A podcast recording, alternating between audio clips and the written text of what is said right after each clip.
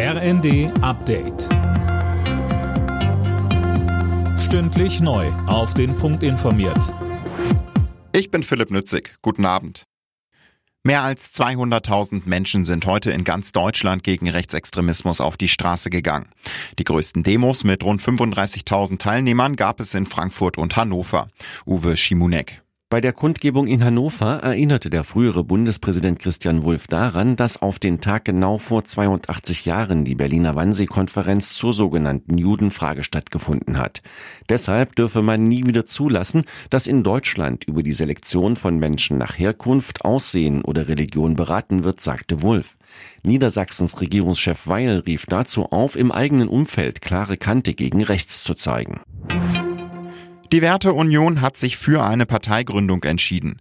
Eine Mehrheit hat sich bei einer Mitgliederversammlung in Erfurt dafür ausgesprochen. Angeführt wird die Vereinigung vom ehemaligen Verfassungsschutzpräsidenten Maaßen.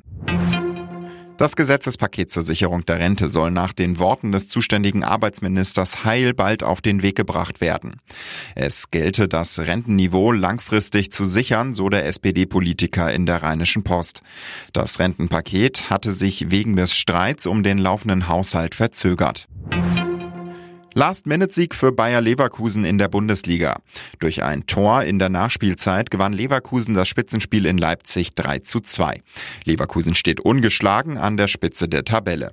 Außerdem spielten Freiburg-Hoffenheim 3 zu 2, Köln-Dortmund 0 zu 4, Heidenheim-Wolfsburg 1 zu 1, Darmstadt-Frankfurt 2 zu 2 und Bochum-Stuttgart 1 zu 0.